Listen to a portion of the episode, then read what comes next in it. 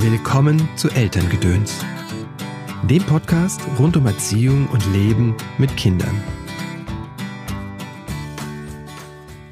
Meditation ist einfach nur zu sein und nichts zu tun. Osho. Hallo, schön, dass du eingeschaltet hast zu dieser Episode von Elterngedöns. Mein Name ist Christopher End, ich bin systemischer Coach und unterstütze Eltern in schwierigen Erziehungssituationen. Das tue ich in Einzelcoachings, in Seminaren wie dem Tagesseminar Kinderzentrierte Kommunikation jetzt im April oder in Kursen wie dem Kreis der Väter. Mein Ziel ist es, dass du und deine Lieben eine angenehme und harmonische Familienzeit verbringt.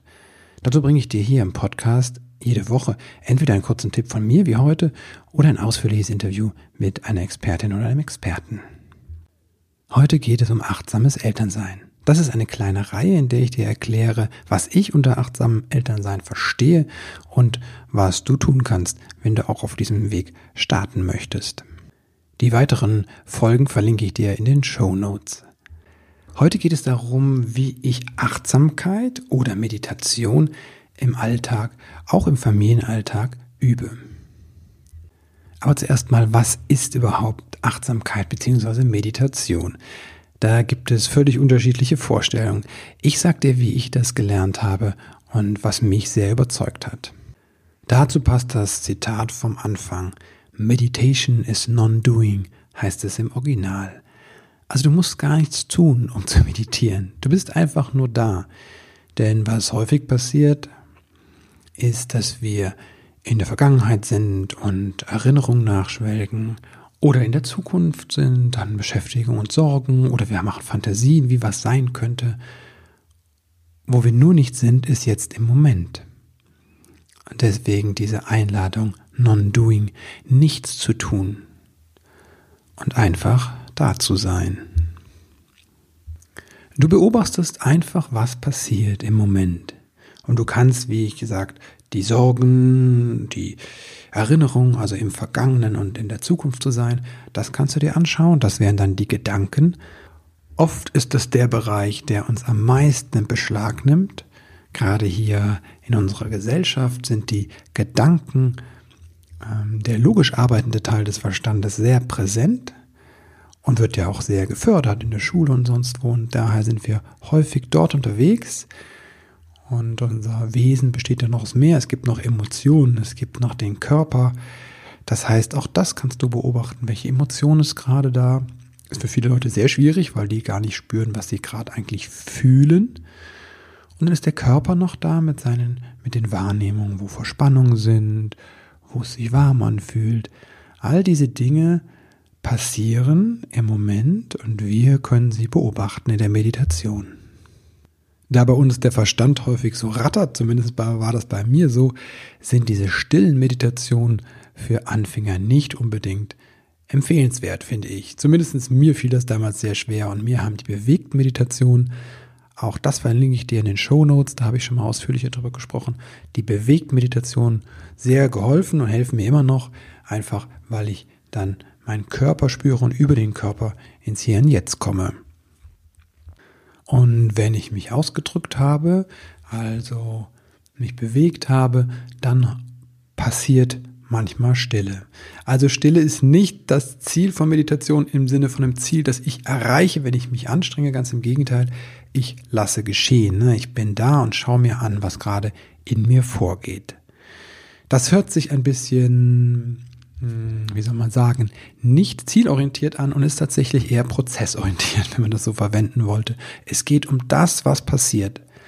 Und gleichzeitig hat das natürlich, wenn du es lang und regelmäßig machst, auch eine Auswirkung auf dein, auf dein Wesen.